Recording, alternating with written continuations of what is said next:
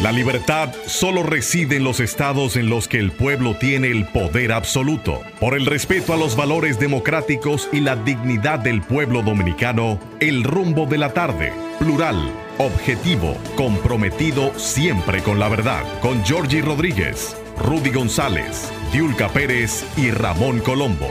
Los poderosos ya están en el aire. Muy buenas tardes, aquí inicia del rumbo de la tarde por Rumba 98.5 FM de 5 a 7 de la noche. Estaremos con ustedes analizando todo lo que es noticia aquí en el patio y allende los mares. Les damos la bienvenida a don Rudy González, Nelson Encarnación y una servidora Olga Almanzar. Desde este momento comenzamos hasta las 7 con ustedes en el rumbo de la tarde. Buenas tardes, muy like, muy suave esa presentación. No, falta poder. El, poder de poder de Georgie. Falta cuchara. Sí. Uno como que, como que uno, coge la fuerza. Don Georgie hablaba y temblaba la mesa, así uno se despertaba porque es verdad. Pareció como la presentación de un, programa de balada. Sí, sí ¿verdad? Sí. Ah, buenas tardes, buenas tardes, buenas tardes, Olga. Amigos que están con nosotros, Sandy. Juan Ramón. Y tenemos entonces eh, de espectador hoy a el abogado de los tribunales, del número, Valentín Medrano. Él dijo que él se iba a quedar ahí aquí para aprender. No, no, no, no digas eso. Nosotros somos. Valentín va a aprender de nosotros. Sí, nosotros, el tigueraje. tigueraje? Nosotros somos opinantes. un saludo a Valentín. Sí. Qué bueno que están con nosotros. Sigue el tema de el tema de las auditorías. Se está hablando ahora de que el Ministerio Público debe abrir investigaciones porque el tema de las famosas auditorías o informes financieros, como comentaba Nelson ayer, le dio un título acertado a mi modo de ver las cosas. Los informes financieros de la Contraloría eh, revela algunas faltas de procedimiento en que se pueden corregir simplemente estando dentro de la institución, pero habla de otras cosas que podían llegar al punto de las indelicadezas que ya deben tener una connotación ya de investigación mayor. Porque como yo digo, como comentaba ayer, como comentábamos aquí ayer, cuando usted incurre en un acto delictivo, el delito es el delito. Usted no puede cruzar la luz en rojo. No es que si usted la cruzó después de estar parado y arrancó o siguió volado, te la cruzó en rojo. O sea, el delito puede ser tener mayores agravantes o no, pero es el delito en sí. Robarse o distraer o dispendiar 100 pesos es el delito igual que dispendiar un millón de pesos, o 10 millones de pesos, o 100 millones de pesos. Yo lo que creo que le da una connotación mayor por los volúmenes, por quienes están involucrados, por la expectación y el populismo del momento. Todo eso tiene sus componentes. Pero el delito es el delito. Entonces, si hay una cosa que no está bien y que hay dudas sobre la realidad del manejo intencional o intencionado con fondos públicos, entonces usted tiene que proceder a una investigación. Yo creo que eso como que se cae de la mata, Nelson. Yo no sé. Lo lamentable es que, según he, estado viendo algunos que opinan con conocimiento de causa y otros que son opinantes de carretera, es que es que el Ministerio Público tendría que apoderarse de, la investigación porque los informes de, de Contraloría no tienen no tienen valor penal. Qué lástima que Valentín está de aquel lado y no de este lado. Porque, porque lo que tienen sí, eh, lo que dan eh, pie para, para, las imputaciones son los, las auditorías de la Cámara de Cuentas, no así los informes de la, de la Contraloría. Pero bien, le están pidiendo al Ministerio Público, creo que por esa razón, le están pidiendo al Ministerio Público que intervenga en estas en estos, estos informes. Que se ha convertido esto ahora en un, en un dimidirete político. Sí. Eh, le atribuyen al gobierno haber usado esto como un mecanismo de propaganda, de que lo estamos haciendo bien y de advertencia para que no lo hagan mal y o de, y o de, de decir, eh, todo esto viene desde antes y nosotros lo estamos, lo estamos corrigiendo. O sea, Y, lo, y los contrarios están diciendo que esto no es más que tapar el bulto de las irregularidades que se denuncian que puede haber en la administración pública actual. Y eso, le, eso le da, eh, le da eh, munición a la, a la oposición al gobierno del presidente Luis Abinader, en el sentido de que señalan que el gobierno se ha empeñado en perseguir a los anteriores funcionarios y allegados y que las indelicadezas o, o malos manejos en instituciones públicas en este gobierno no han sido objeto de persecución. Esto lo agarran y, lo tratan de, presentar como evidencia de que en este gobierno también hay corrupción. Entonces ahí está el gobierno un poco entrampado y el, el argumento de que, está bien que, surge del gobierno, del funcionario del gobierno, que está bien porque eso permite ahora, como dice Rudy, que se va a que se van a, subsanar. Es el término que ha estado. Son situaciones subsanables. Entonces, viene, como entramos a una campaña política, una, campaña electoral que, ya, de hecho, está abierta. Eh, eso va, va, a generar un pulso entre el gobierno y oposición. Vamos a ver qué sale de ahí. Claro, claro, claro que sí. Yo insisto en que para mí eh, se luce, me luce a mí, no que sea la realidad, de que es una estrategia porque, como dije ayer, yo creo que el dominicano tiene muy mala memoria y yo creo que muchas, muchas figuras políticas apelan a esa mala memoria en el entendido de que hace apenas dos meses estas mismas irregularidades que se denuncian y otras que no aparecen en esas auditorías fueron expuestas a través de programas de investigación y exactamente eso mismo se dio a conocer a través de ese trabajo y no pasó nada. Y pasó ese ciclo de la noticia, se dio a conocer las irregularidades en esas mismas instituciones que establecen las auditorías y se ha hecho en los últimos tres años eh, eh, esporádicamente este tipo de investigaciones donde surgen irregularidades. Se, se consume la noticia en una semana y simplemente se traslada a otro tema la atención de la opinión pública y no pasa nada. Entonces, yo creo que simplemente existe la posibilidad de que vengan más trabajos periodísticos. El gobierno siempre es la institución mejor informada.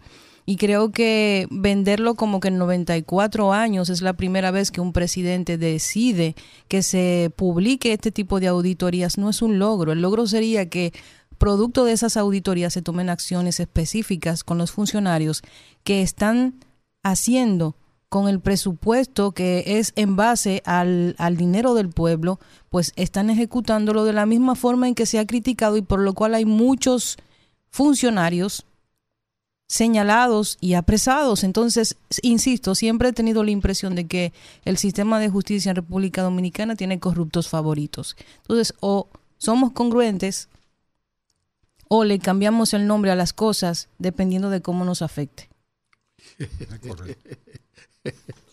como dice Rudy, bueno, usted se roba 14 pesos y, yo me robo 14 millones, somos un par de ladrones los dos. Eso es como dice la iglesia, los pecados, no importa, usted mató, no importa si usted mató o robó, ante los ojos de Dios, según el dogma católico, es un pecado igual. Entonces, yo creo que se trata, al final se trata de congruencia. Yo veo que, que sobre este tema, yo siento al, al gobierno completamente cercado, porque están vendiendo la idea de un ministerio público independiente, estar vendiendo la idea de un cambio en la forma en que nosotros concebimos el papel de los funcionarios en el Estado, estar utilizando específicamente esa palabra para un proyecto político que lleva tres años y que utilices toda es, todo ese discurso a nivel público, pero actúes completamente diferente en los hechos, ese nivel de incongruencia la gente lo va a percibir. Y yo entiendo que uno de los retos más importantes que tiene este presidente es tomar una decisión entre lo que yo siento que él quiere y en lo que tiene que hacer, porque al final del día sus funcionarios son los propios compañeros de su partido. Y yo entiendo que esa, esa eh, falta de decisión para sacar a estos elementos que le están haciendo peso en una posible reelección es la decisión más difícil que el presidente Luis Abinader tiene que tomar. El tema está ahora en que estamos involucrados en el proceso hacia las primarias.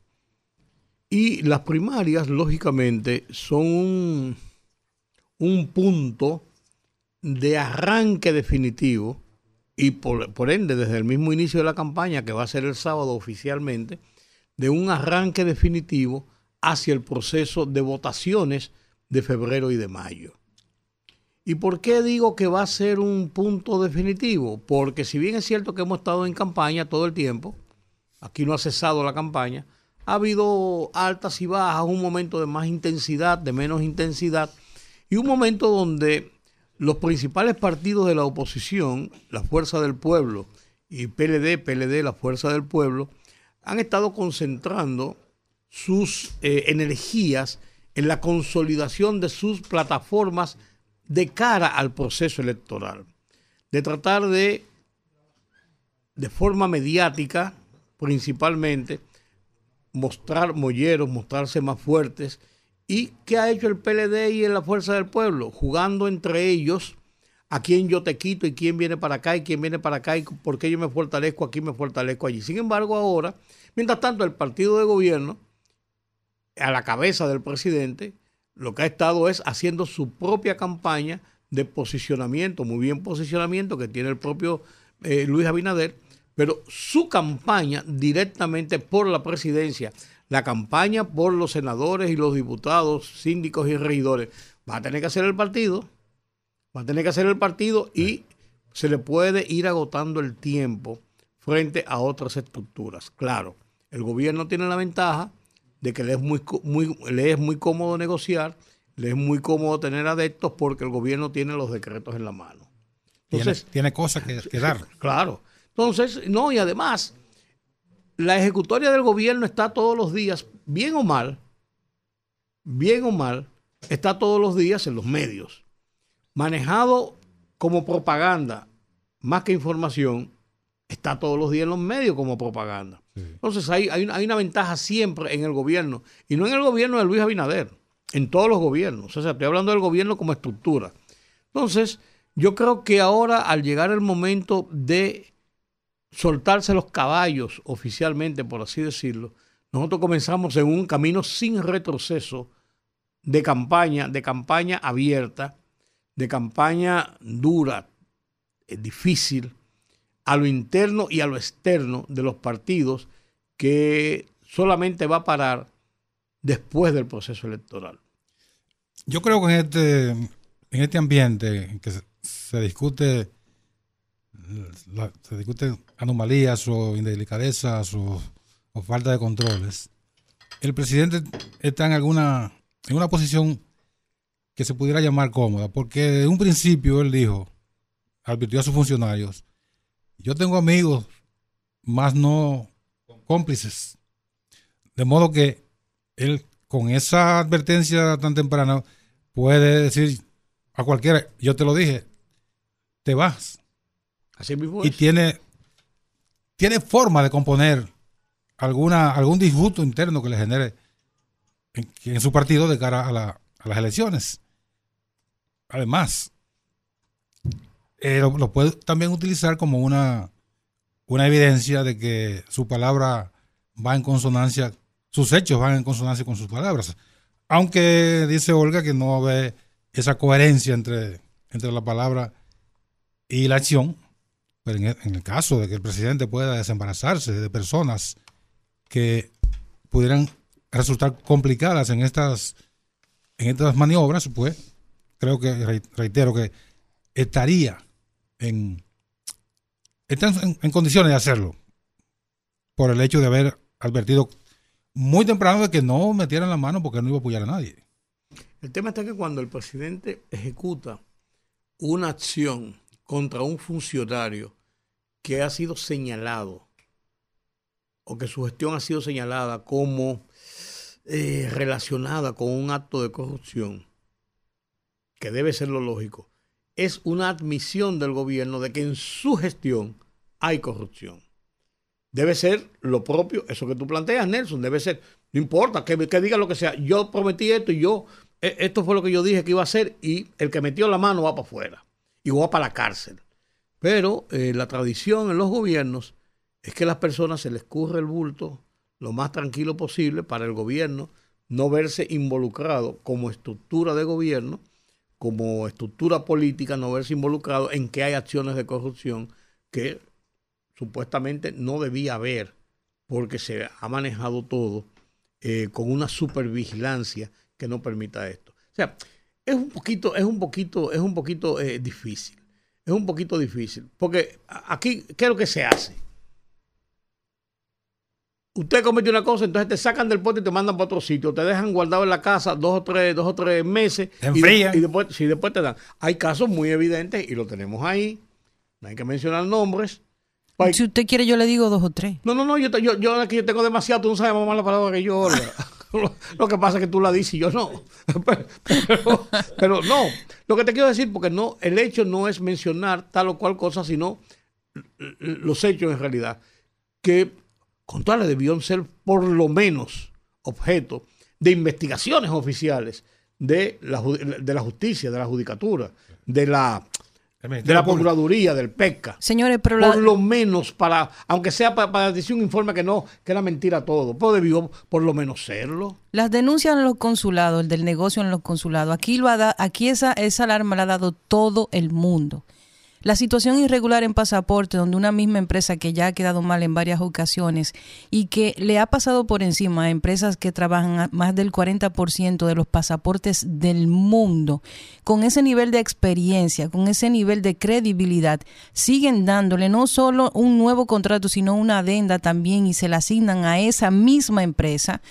Si yo, como líder de un proyecto, me doy cuenta de eso y lo sé porque están ahí, solo hay que acceder al tema de, de transparencia, los portales de transparencia de las instituciones, las informaciones están ahí.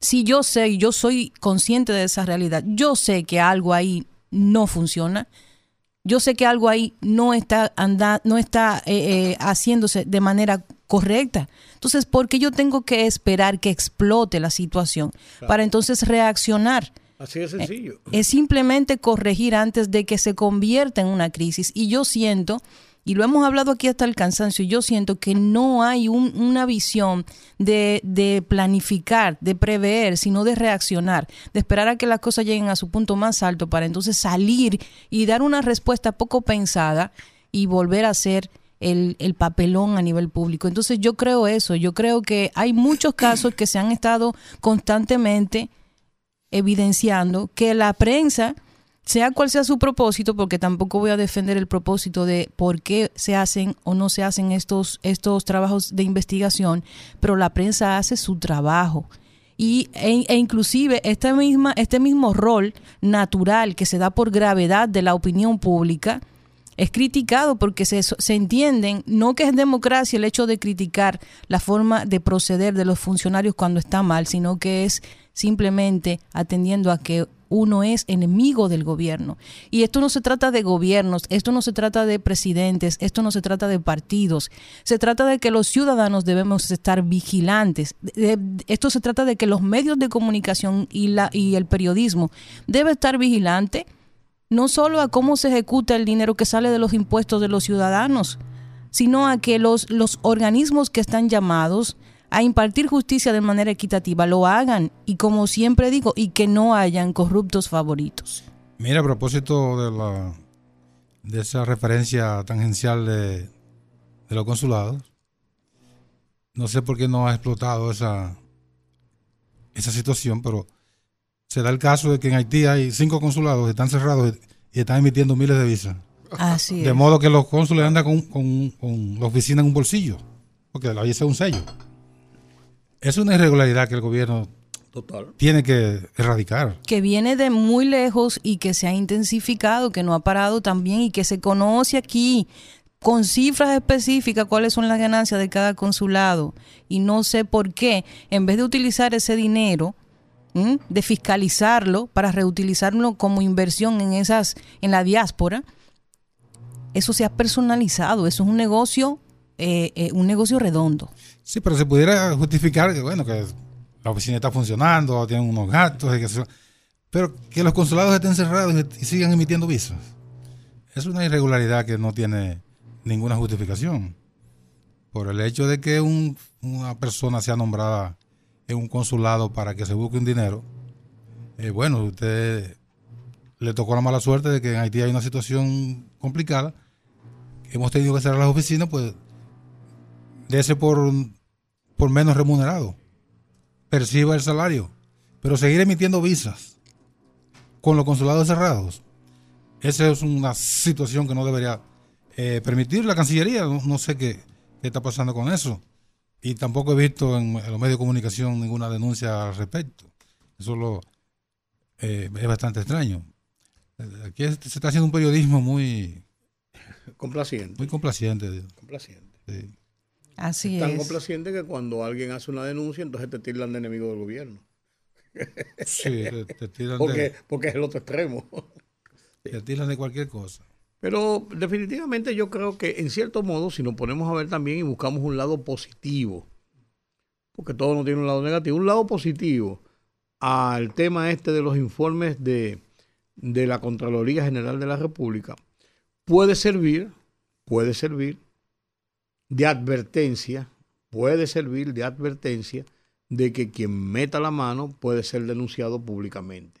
En un informe de la Contraloría General de la República, que como tú decías ayer, Nelson, con mucha propiedad, no es más que una, una aberración, porque la Contraloría tiene inspectores en cada uno de los departamentos del gobierno que manejan fondos públicos y son los que deben evitar que se llegue a esos eh, eh, a esas indelicadezas o a esos a esos a esas violaciones del procedimiento. Entonces, si usted no hizo su trabajo, qué rayo lo que usted va a venir ahora a su informe. Pero viendo te digo que podía tener todo un lado positivo en un momento, podía servir la advertencia. Ojalá y que sirva de advertencia. Yo realmente pienso que nosotros como, como país como, y como Estado debemos repensarnos.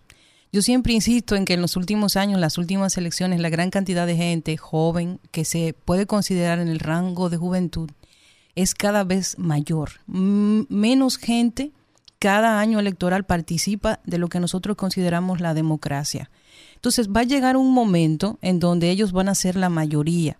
Y en algún punto tiene que surgir una nueva generación de, de dominicanos jóvenes con una visión diferente del Estado, con una, una propuesta que le permita a ese gran cúmulo de personas que no creen en su democracia, o no en la democracia, en la forma me, me ganaria que la han ejercido los políticos y los partidos en República Dominicana, y que llegue con una propuesta distinta. En algún momento ese grupo de gente que no participa de la democracia se va a cansar y se va a conformar en una gran mayoría. Y yo creo que en ese momento es que nosotros vamos a comenzar a ver propuestas distintas, gente que venga con un concepto completamente diferente de lo que es la función pública de que entienda el rol que tienen de ser servidores, de que sea un honor trabajar para el Estado y no una oportunidad para enriquecerse de que no haya una predisposición de la gente a entender que una vez que tú llegas al Estado, tienes que buscarte lo tuyo. Entonces yo, yo quiero creer que en algún punto vamos a repensarnos como país y ese proceso, ese, esa ruptura generacional se dará. Yo espero que sí, hemos visto aquí desfilar en el rumbo de la tarde propuestas nuevas gente diferente, gente joven, gente sin experiencia, claro que sí, y todos sabemos que subsistir en el tigueraje político dominicano requiere de, de, mucha... Hay que hacer un entrenamiento. Eh, hay que hacer un entrenamiento en la universidad de la calle, pero yo entiendo que poco a poco esa clase política paleolítica en algún momento tendrá que ser removida por nuevas generaciones y por fin en algún momento llegar al punto, yo quiero creer que esa nueva generación que viene llegará al punto de repensar lo que es la función pública y la política en República Dominicana. Yo quiero tener esa fe. Ahora prepárense para ver lo que viene. Bueno. Lo que viene, te estoy diciendo en, el sentido de, de, la campaña. Aquí se va a decir de todo, ¿eh? No fuego. Mira, hay una, una referencia muy reciente que fue el pasado domingo en Guatemala, donde pasaron dos candidatos a la segunda vuelta para agosto con la astronómica suma, el astronómico porcentaje de 15% el primero y 12% el segundo. Asómbrense. Entre votos nulos y votos en blanco, 18%.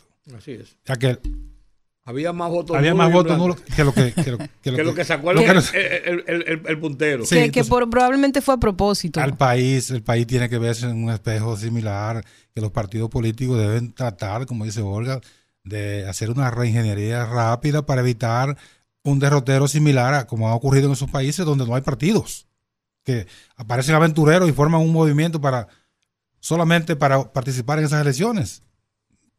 Tan, tanto así que el, el candidato del partido, o sea, no el candidato, no, no, ni siquiera tuvo candidato.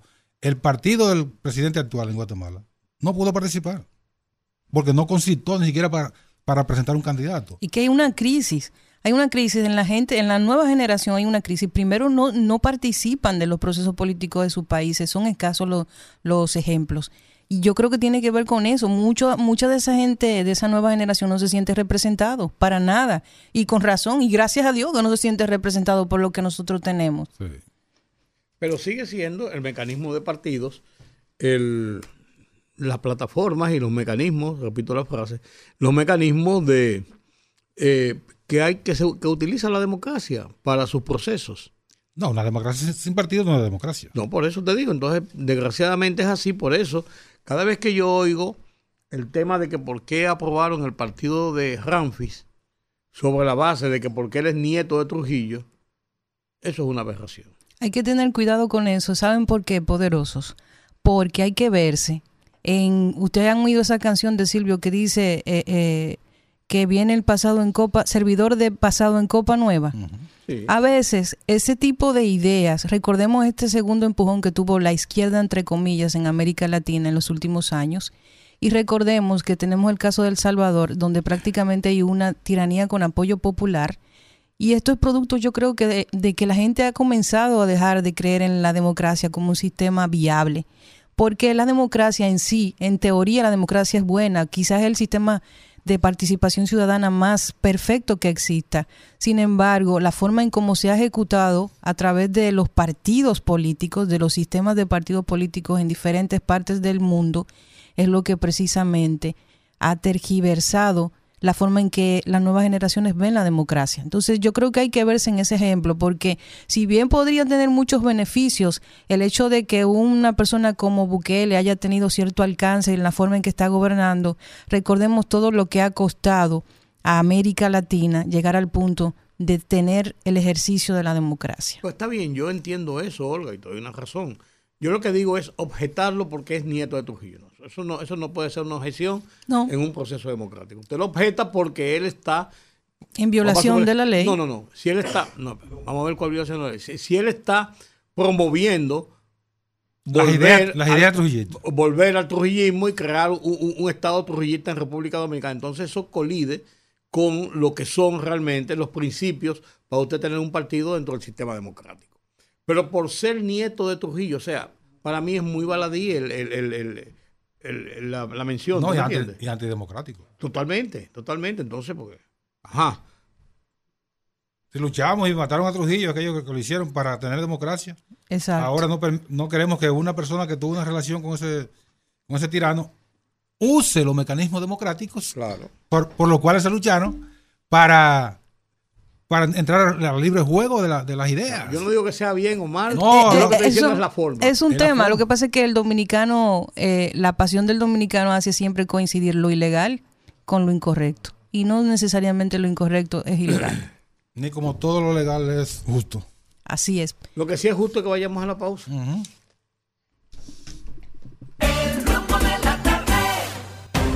Fogarate en la radio con Ramón Colombo. Se titula Un Bukele para Haití. Centenares de bandas fuertemente armadas en todo El Salvador y más allá. Miles de atrocidades cometidas durante años de impunidad con incalculable saldo de muertes, robos, violaciones y otros abusos. Intimidación permanente de toda la población. Despojo generalizado de bienes en casas y negocios eliminación de toda autoridad en barrios y pueblos. ¿Qué demandaba la desastrosa situación en ese pequeño país de gente buena, sin tribunales ni cárceles suficientes para tan gigantesca delincuencia, eso que está haciendo Nayib Bukele, eliminar físicamente el mal, que por cierto es lo que demanda Haití. Fogarate en la radio con Ramón Colombo.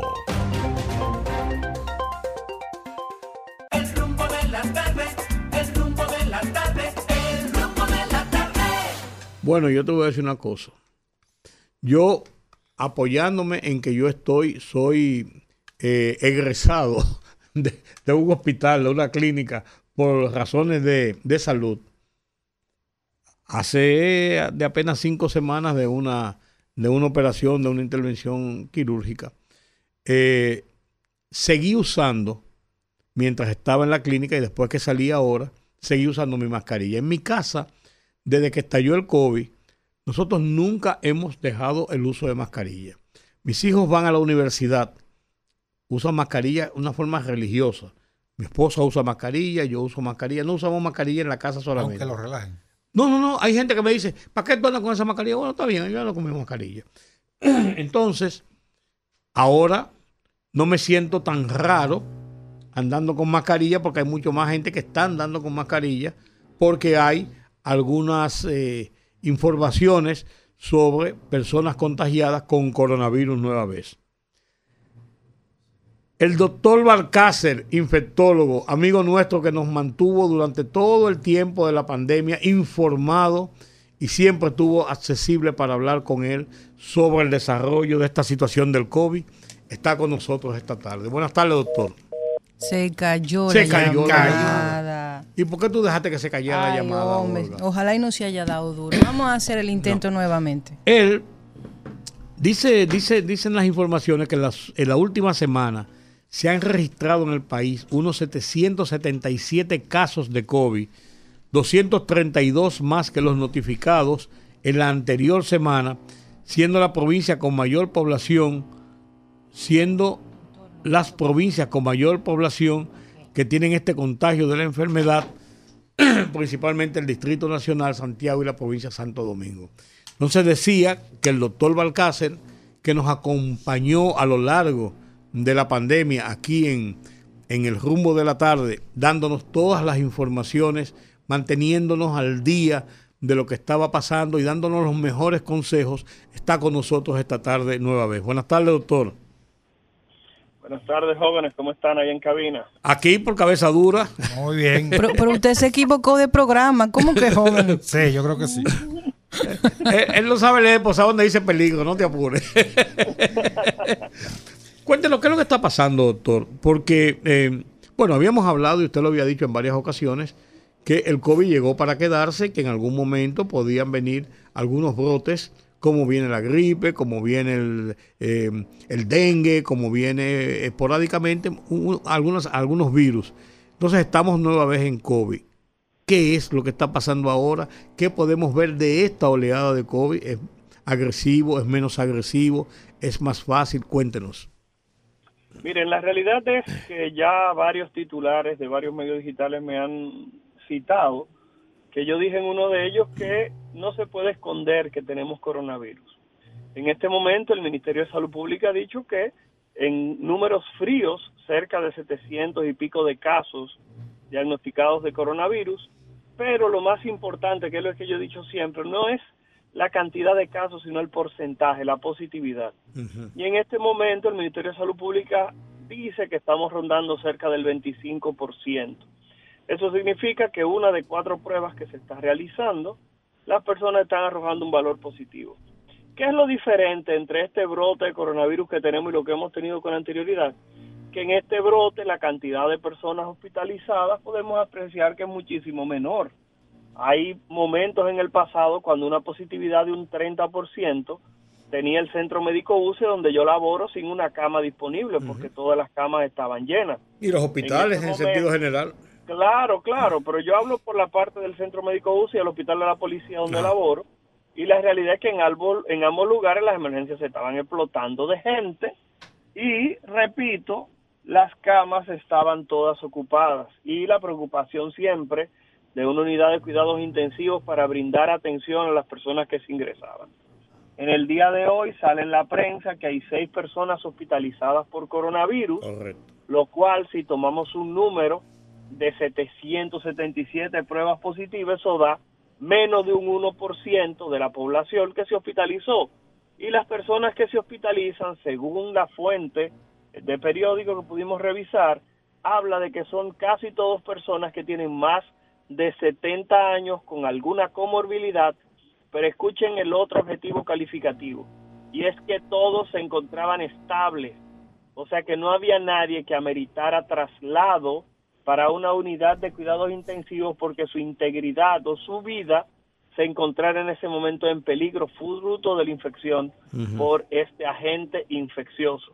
Así que por tal motivo, si ustedes me preguntan, parece que esta oleada va a ser un poco menos agresiva que la que hemos tenido con anterioridad, con la misma positividad. Se ha determinado, se ha bautizado ya el nombre de si hay alguna cepa que es la que está ahora eh, haciendo estos estragos. Claro que sí, claro que sí, es una variante de Omicron que se conoce como la XBB 1.5, que el otro día había alguien diciendo en redes sociales que no se conocía la variante, que la prueba no detectaba el virus, un reguero de disparate, porque la pregunta es, si la prueba no detectara el virus, todas estas pruebas de coronavirus que están saliendo positivas, son pruebas nuevas que se mandaron a buscar a la NASA. Claro, claro, claro, Son las mismas pruebas de coronavirus que desde siempre hemos tenido disponibles. La otra pregunta, las manifestaciones son exactamente las mismas, las personas tienen cuadros gripales. ¿Cuál es la diferencia y dónde está el temor? Que aquellas personas que saben que no completaron su esquema de vacunación con tres dosis, desde siempre se ha observado que tienden a presentar cuadros más agresivos. Entonces a las personas en este momento, hay que reconocerlo, le da vergüenza decir, no, yo no tengo la tres dosis de la vacuna, porque saben que si se complican, fue una decisión que ellos tomaron en lo personal. En cuanto a las razones de por qué está dando más suavecito, hay que reconocer que hay cerca de 7 millones de personas con dos dosis de la vacuna, cerca de 3 millones de personas con dos dos, con tres dosis, perdón, y la realidad es que esta variante aparentemente tiende a ser más contagiosa, pero menos agresiva. Eh, algo también bastante interesante de este proceso es que junto con el coronavirus están circulando otros agentes virales como influenza, sincitial respiratorio y ya varios profesionales de la salud han dado la alerta de que hay personas que están saliendo positivos no solo a coronavirus, sino que cuando se está enviando a hacer la prueba o se manda a hacer un panel respiratorio, que para mi gusto es un poquitito costoso, porque llega a costar en ocasiones hasta cerca de 8.500 pesos, pero cuando uno manda a hacer influenza y coronavirus separado, que sale más económico, entonces el resultado tiende a arrojar positivo para ambos escenarios y es algo que hay que tener presente. Yo no mando a hacer en pacientes con proceso respiratorio solamente coronavirus e influenza, sino que estoy enviando a hacer ambas pruebas. Doctor Nelson Encarnación, ¿cuál es el origen de esta variante que tiene un nombre como esos planetas cuando lo descubren por primera vez? lo que pasa es que hay que reconocer que Omicron que fue una variante que en su momento dio bastante duro aquí en el país. Sí, claro. Eh, antes de eso, Delta nos dio, ya ustedes saben, en la progenitora. Nos dio. Nos dio, porque a mí fue, esa fue la que me dio a mí. No, Delta nos dio en, la progenitora. En la madre, doctor, en, la madre. A mí, ¿Cuántos días internos fue que tú tuviste, Nelson? El doctor pasó por allá. sí, pero tú tuviste varios 16 días. 16 días, claro. Sí, en uso, Exacto. Entonces, hay que decir que es una variante de Omicron que, como se reconoce, es mucho más contagiosa. Eh, pero la realidad es que el comportamiento de la misma es mucho menos agresivo. Algo sí que hay que volver a resaltar es que coronavirus vamos a tener todo el año. Trate de tener su esquema de vacunación completo si usted es una persona de alto riesgo trate siempre de hablar con su médico si usted es una persona que se beneficia o no de la vacuna. Aquellas personas que están escuchando el programa y que no saben dónde buscar la vacuna, entren a la página de Vacúnate RD. Vacúnate con B corta, Vacúnate RD. Y entren ahí que esas personas publican todas las semanas. Estaremos vacunando de tal día a tal día en estos lugares y lo hacen tanto en el Distrito Nacional como en la provincia. Y por último, y por último decir que estamos hablando de coronavirus hoy, pero que posiblemente dentro de cuatro a seis meses estaremos hablando otra vez de coronavirus. ¿Por qué? Porque sabemos que este es un evento cíclico que cada cuatro, cada seis, cada ocho meses pudiéramos tener un pico de coronavirus y por eso todos debemos estar preparados, atentos y sobre todo con la mayor protección posible que lo es con el proceso completo de eh, vacunación. Las tres vacunas es lo, es lo más recomendable, tener tres, ¿verdad, doctor? Eso es lo idóneo. Aquellas personas que tienen cuatro o cinco tienen una protección adicional y generalmente está indicado en aquellas personas que tienen alguna condición que los coloca en un grupo que se conoce de riesgo. Reconocer que en el país el ministro de Salud Pública menciona por encima de 60 años, las cifras generalmente hablan 60 o por encima de 64 años, como las edades que tienen mayor probabilidad de presentar algún tipo de complicación. Pero lo importante aquí es que usted lo discuta con su médico y que usted haga la, la convicción de que usted necesitará esa vacuna. En Estados Unidos se le pidió a los diferentes centros que producen vacunas que traten de tener las vacunas más específicas posibles contra las variantes de coronavirus que estén circulando.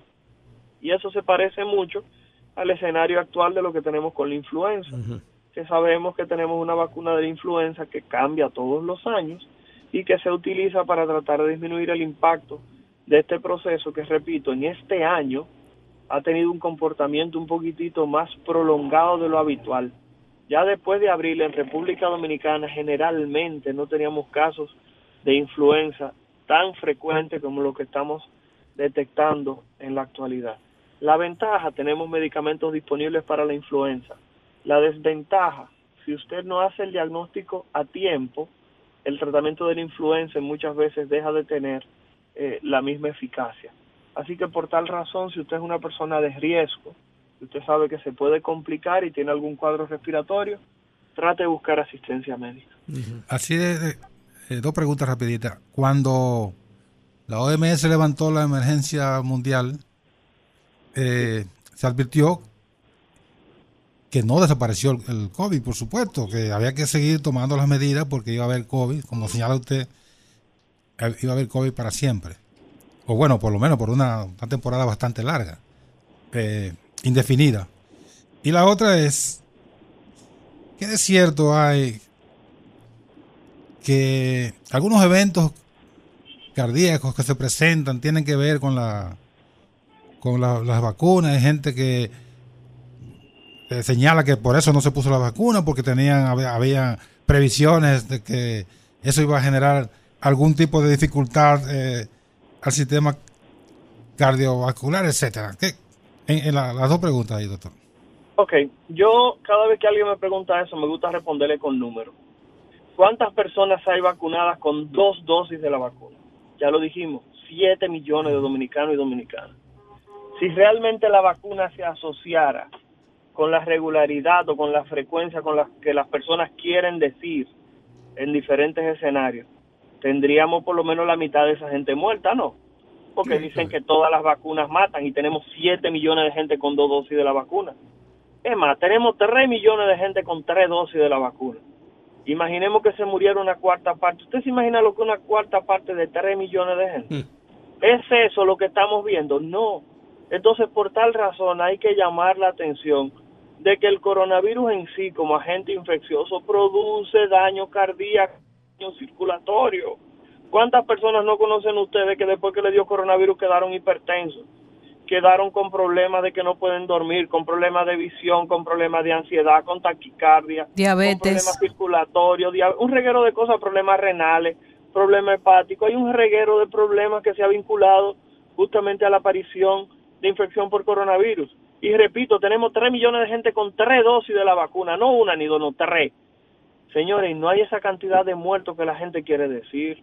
Así que por favor no se deje llenar la cabeza. En cuanto a lo de la emergencia sanitaria y que vamos a tener coronavirus, esto se va a convertir igual que el dengue, que todos los años se habla de dengue. Ustedes se han dado cuenta. Así Entonces, en este momento va a pasar lo mismo con el coronavirus. Yo les repito, este proceso le quedan posiblemente de tres a cuatro semanas como mucho. Los casos van a comenzar a caer, los casos de coronavirus van a desaparecer vamos a regresar a la normalidad, nadie va a volver a hablar de coronavirus, en diciembre las temperaturas van a bajar, va a llegar toda la gente de fuera, como decimos aquí, de Nueva York, ¿verdad que sí? De ciudades pequeñas de Nueva York como España, ¿verdad que sí? Van a llegar para acá, para República Dominicana.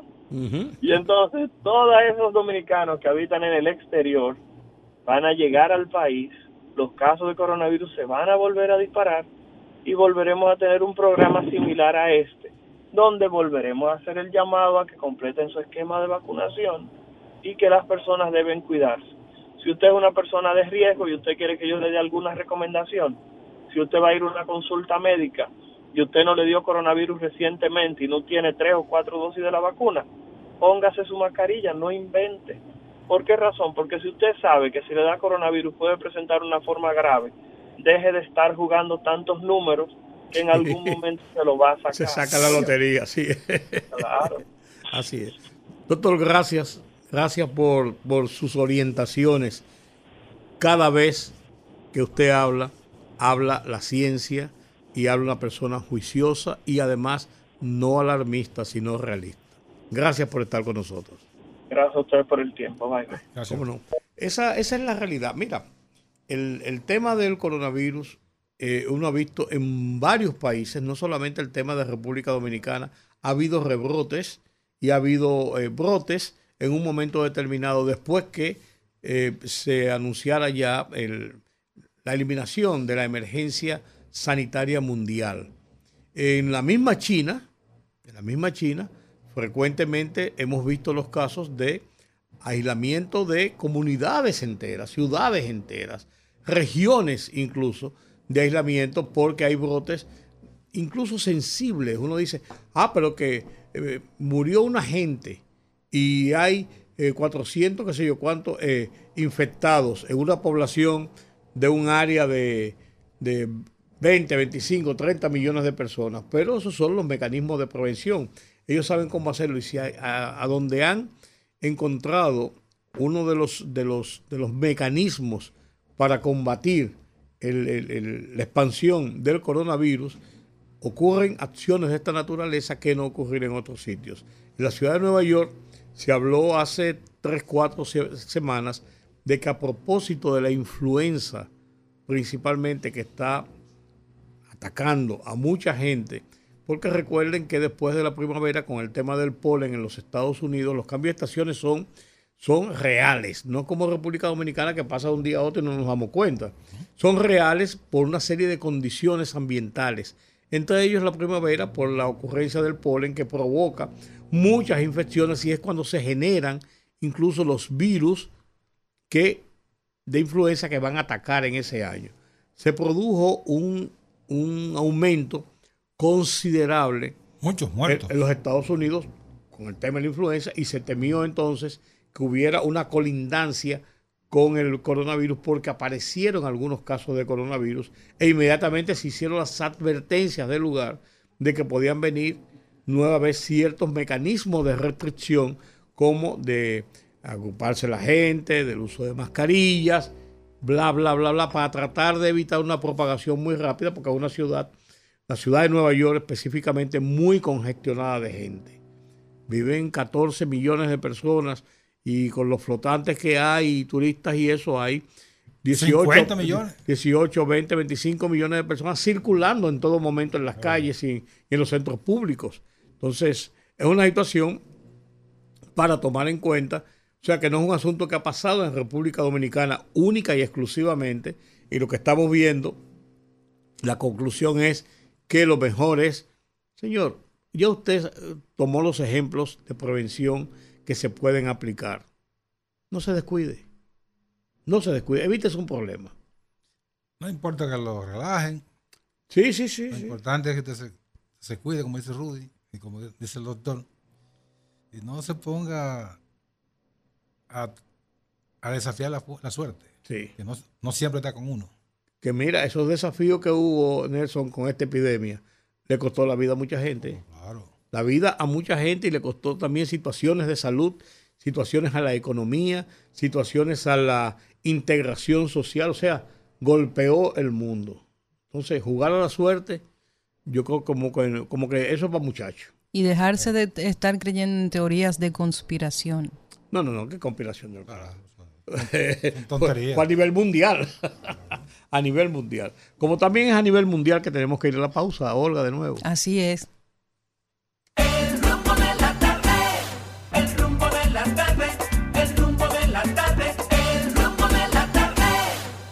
El Banco Central de la República Dominicana en su reunión de política eh, económica monetaria en el día de hoy, la Junta Monetaria eh, autorizó reducir las tasas de interés de 25 puntos básicos, o sea, de 8% a 7.75% anual.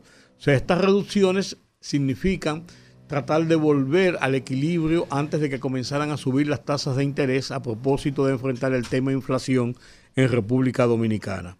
Adicionalmente, la tasa de facilidad permanente de expansión de liquidez pasa de 8.50 a 8.25 anual, mientras la tasa de depósitos remunerados o overnight se reduce de 7.50% a 6.75 anual. Estas decisiones, dice el Banco Central en su comunicado, contribuirán a disminuir los costos de financiamiento de las entidades financieras e incidirán en menores tasas de interés en el sistema financiero, que es lo que estamos esperando todo el mundo porque los aumentos de la tasa de política monetaria, siguiendo los lineamientos de cómo estaba aumentando la Reserva Federal de Estados Unidos, que es nuestro, nuestro punto de referencia inmediato en la economía dominicana, comenzaron a provocar lógicamente aumentos en las tasas de interés bancario. Comenzaron a bajar, se congeló durante dos meses, tres meses, desde final del año pasado, desde principio de este año, se congelaron, no aumentaron más y comenzaron a bajar la gente esperaba entonces también que bajara un poquito la tasa de interés porque si me la subieron. Entonces el Banco Central dice que con este nuevo empujón deben bajar un poco esas tasas de interés. Así es. Ahí la más importante de, esas tres medidas es la de, la de política monetaria, que es la que incide más en la, en la tasa en la tasa de interés. Bancario. sobre todo para los nuevos préstamos. ¿Cuáles préstamos? Lo que no aparece. No, no, no, los préstamos aparecieron. Los préstamos nuevos, porque los, préstamos ya colocados. Ah, lo del encaje aparecieron. Lo del encaje, bueno, ahí hay una. Ah, Hola, tú, oye, hay un berenjenal ahí con. Ya, tú porque, tú porque eres mujer y eres la más chiquita de aquí, uno, no quiere coger piedra para los más chiquitos, pero. hay un problema. Hay el, la Asociación de Bancos Comerciales, la ABA, tuvo que salir ayer con un comunicado a tratar de explicar. La ABA suele hacer ese tipo de cosas. Nosotros hace unos meses comentábamos sobre mi opinión muy particular, la mía, no del programa, de que si nosotros hiciéramos un análisis de la dependencia de la economía dominicana del narcotráfico y los negocios ilícitos, la banca formal estaría completamente en el suelo. Entonces, aquí hay una ley de... Pero aquí nada más. Ah, aquí hay supuestamente una ley de activos de la ley de lavado de, activos, que se supone tiene una serie de reglamentaciones y tiene una serie de, plataformas para visualizar cuando algún tipo de actividad dentro de la banca supone un riesgo. Entonces, a mí me gustaría que en algún punto me explicaran esa parte, por qué la banca formal a un ciudadano común para abrir una cuenta le pide hasta tipo de sangre y dos fotos, dos por dos y papel de buena conducta, pero cuando una persona pasa de tener mil pesos a tener millones, no pasa absolutamente nada. No, generalmente hay una alerta que, que, pone en movimiento a la superintendencia de bancos eh, fundamentalmente y de ahí a, las unidades de, antilavado, las llamadas unidades de prevención de, lavado, y se pone en movimiento la, acción. Eh, lo que ocurre es que son decisiones muy,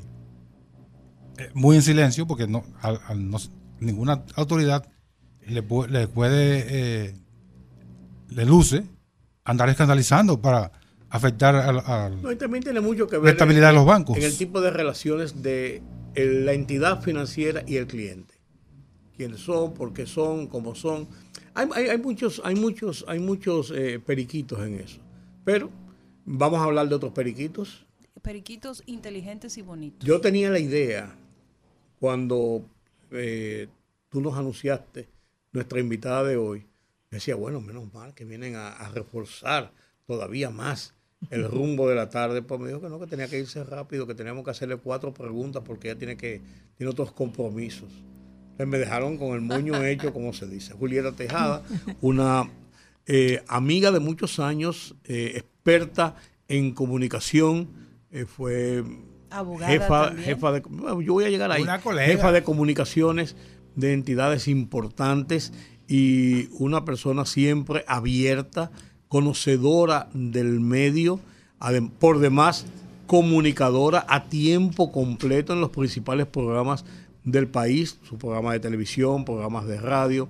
Y lo de abogada, yo diría que la clase eh, del derecho perdió una buena abogada y nosotros los periodistas ganamos una buena comunicadora. Buenas tardes, Julieta. Qué bueno que estás aquí con nosotros. Buenas tardes, muchísimas gracias. La verdad que para mí un enorme gusto estar aquí, pero sobre todo verte a ti, Rudy, Sí. también recuperado. eh, la verdad que, que, eh, muy contenta. Una gran la- alegría de oraciones verte. como las tuyas llegó al cielo. Sí, Llegó Bueno, muchas oraciones. Llegó un momento donde El de allá país arriba, entero. no, de allá arriba me mandaron un mensaje y me dijeron, dile a la gente que aguante que tenemos el disco duro lleno, en lo que cambiamos el disco duro. Sí, no, no me puedo quejar y gracias por tu preocupación.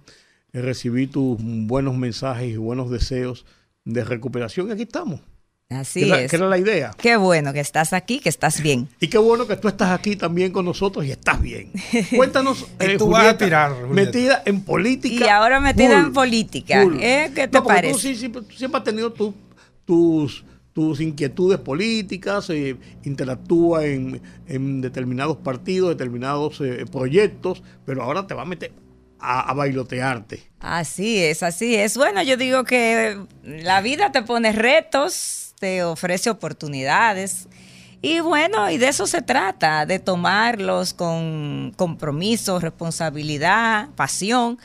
Y en esta recta de mi vida, pues parece que me toca hacer este nuevo periplo por mi provincia. Sí. Espaillat. Y bueno, estamos presentándonos como diputada por la Fuerza del Pueblo. Eh, estamos trabajando muy duro. Eh, ahora es que yo me doy cuenta que la política es, como se dice, muy demandante, muy agotadora, pero eh, es muy gratificante, la verdad que sí. Yo en días pasados eh, iba en uno de esos eh, periplos que hago por la provincia, yo misma manejando mi carrito con un compañero que me está llevando y presentándome personas. sí. Y me siento tan cansada, la verdad que me sentía agotada, cansada. Y le digo a él, bueno, yo no sé, yo, yo no sé si yo pueda continuar con esto. No sé si llego al final. Yo no sé, porque esto es demasiado fuerte para mí. Bueno, llegamos al, lu- al lugar, ahí eh, interactué con un, un grupo de mujeres eh, que se agrupan entre ellas para darse apoyo, mujeres maltratadas. Y fue tan tan interesante ese encuentro y yo me sentí también y, e- y esas mujeres me expresaron tanto afecto y como eh, eh, confianza y esperanza en que ellas creen que sí, yo puedo hacer algo por ellas. Que entonces cuando yo me monto de nuevo en el vehículo con el compañero de regreso, le digo, caramba, pero ¿y, y cómo no se echa para atrás ahora? Re- renovate fuerzas ahí. ¿Y cómo entonces ahora? Y, yo, y él y le encanta esa, ese cuento, como decimos, y vive a cada rato haciéndolo.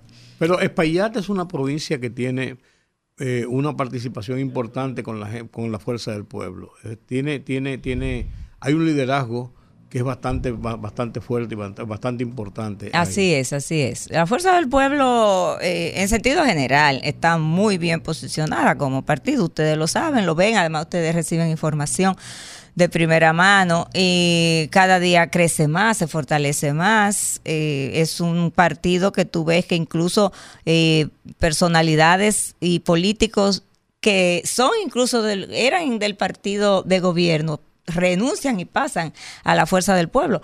Algo que no creo que se haya dado mucho en la historia política de nuestro país. Y pienso que eh, la fuerza del pueblo y el presidente Leonel Fernández están en, en una posición bastante ventajosa. Y hay que seguir trabajando. El país, el- los miembros y miembros de la Fuerza del Pueblo eh, están trabajando día y noche a nivel nacional en cada rincón del país y están trabajando con mucha pasión, con mucho compromiso y por eso vemos como el partido está en la posición en que se encuentra hoy. ¿Cuántos hay? Perdón, no, no, pa- pa- pa- para concluir esto. ¿Cuántos eh, diputados eh, están bailoteándose allá? A lo interno del partido, primero, entre ustedes, porque estamos en las primarias. Segundo, después, ¿cuántos son la matrícula de diputados que saca la provincia? Sí, eh, a la provincia le tocan cuatro diputados Cuatro. y en el partido Fuerza del Pueblo nos hemos inscrito nueve. ¿Y cuál es la correlación de fuerzas en este momento? Allá. Eh, tú dices de los actuales De- de los diputados. actuales diputados, sí, sí. es- hay un diputado por la Fuerza del Pueblo, que es el compañero Carlos García, un diputado por el PLD, que es Carlos Alberto eh, Amarante García, el hijo, hijo de de... Amarante ajá, y dos del El PRM. PRM. Están divididos en las tres fuerzas principales. Así es. No están. Los diputados no. ¿Cuánto, mejor dicho, cuánto se reservó la dirección del, del- de la Fuerza del Pueblo en, en el Payá? En España se reservó una, una diputación y otra para cederla en alianzas. ¿Y tú estás lista para balotarte con ese tigueraje de, de los hombres, que son siempre unos tramposos? Eh, bueno, yo voy por la cuota de la mujer, que no me gusta mucho eso, ¿eh? tengo que decirlo. Yo pienso que eh, el hombre y la mujer tienen igual igualdad de oportunidades a partir de sus méritos, de sus competencias, de sus condiciones, su capacidad de trabajo. Pero existe, existe la ley, Es una realidad. es una realidad. La ley establece que los partidos políticos deben llevar no menos del 40%, hombre-mujer, ni más del 60%. Entonces, eh, es un mandato de la ley. Nosotros somos la única mujer eh, aspirante a diputada por la Fuerza del Pueblo y déjenme decirle que la única en la provincia. Wow. ¿Cómo? La única a nivel nacional. No, provincial. Ah, no, no, la provincia. provincia. ok. Sí, hasta ahora no la eh, los demás partidos no han presentado mujeres aspirando. O sea que tú, por lo menos, por obligación, tienes que salir por la cuota. Bueno, la mujer representa eh, más del 50% de la gente que está habilitada para votar en las próximas elecciones. en España es más o menos así, esa misma proporción. Sí, es la misma proporción. Casi se da a nivel, nivel nacional. nacional. eh, allá somos 51. Ok. Es la proporción nacional. Sí. Julieta, ¿qué ofrece la, fuerza- la Fuerza del Pueblo en la provincia de Espaillat?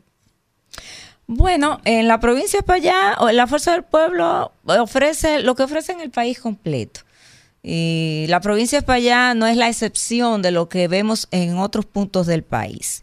Por ejemplo, yo conversaba, eh, yo eh, sí hablaba hoy eh, en el programa de la mañana con la situación, por ejemplo, calamitosa en que se encuentran los hospitales eh, de la provincia de Espaillat eso pasa, eh, vemos cómo eh, aparecen las quejas, las denuncias de la falta de medicamentos, eh, el deterioro en las instalaciones, en la infraestructura de las plantas que alojan los centros de salud público.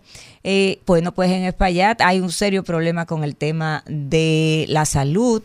Hay un hay problemas serios eh, con las políticas que tienen que ver con el sector agropecuario, el sector agrícola, Que es vital ahí. que es vital.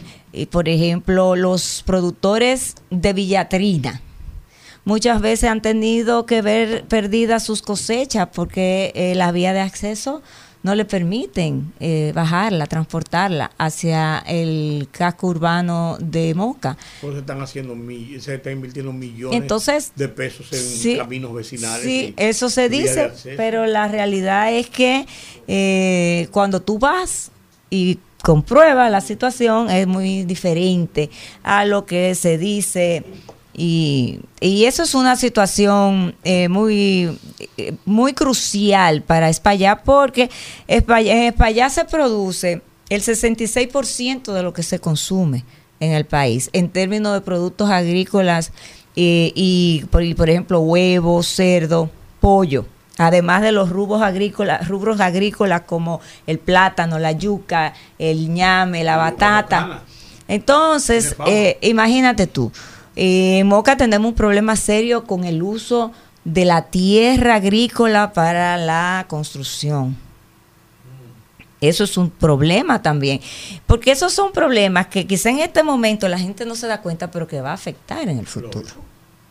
Si seguimos destinando las tierras que tienen vocación para la agricultura, eh, para otras cosas, por ejemplo, la construcción, entonces, ¿qué va a pasar con la seguridad alimentaria del país cuando estamos hablando de una provincia que produce el 66% de lo que se consume? Muy, muy bonito que haya mucha gente pegando blog, trabajando y haciendo algunas cosas, y eso es una cosa, y otro es lo que deja la, la- la producción agrícola. Claro, porque tú dirás, bueno, pero lo que pasa es que, por ejemplo, hay una persona que heredó una gran cantidad de tierra, y sus padres y sus abuelos y sus bisabuelos eh, cultivaban la tierra, eran otros momentos, otras condiciones, otra situación, pero ya este, esta otra esta persona hoy dice, bueno, pero es que es tanto el trabajo, es tanto lo que hay que invertir en el campo Y el riesgo. y el riesgo para producir que yo mejor esta tierra que me, eh, me heredaron mis padres, yo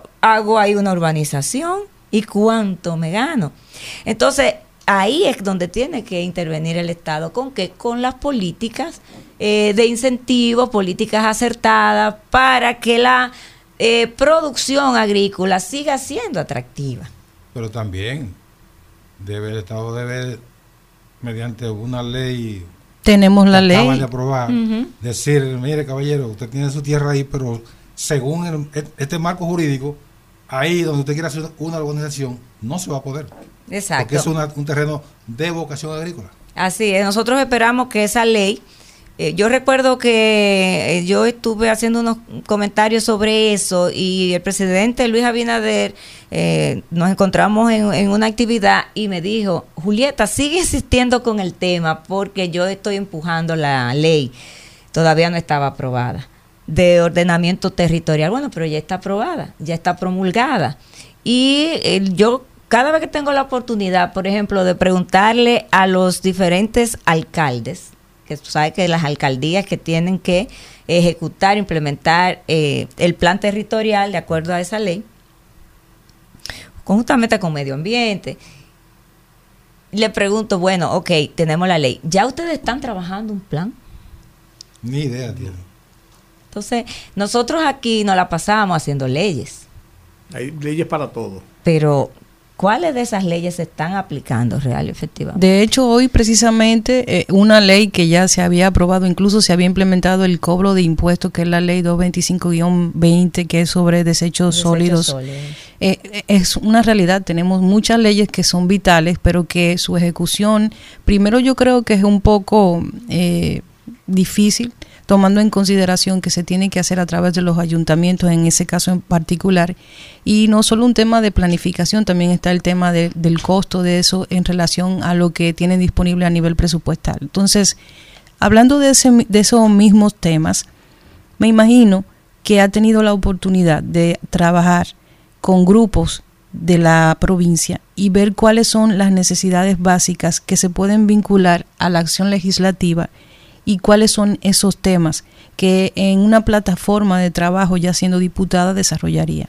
Sí, mira, Moca tiene grandes eh, desafíos, digámoslo así, para su desarrollo eh, sostenible a largo plazo. El tema del agua.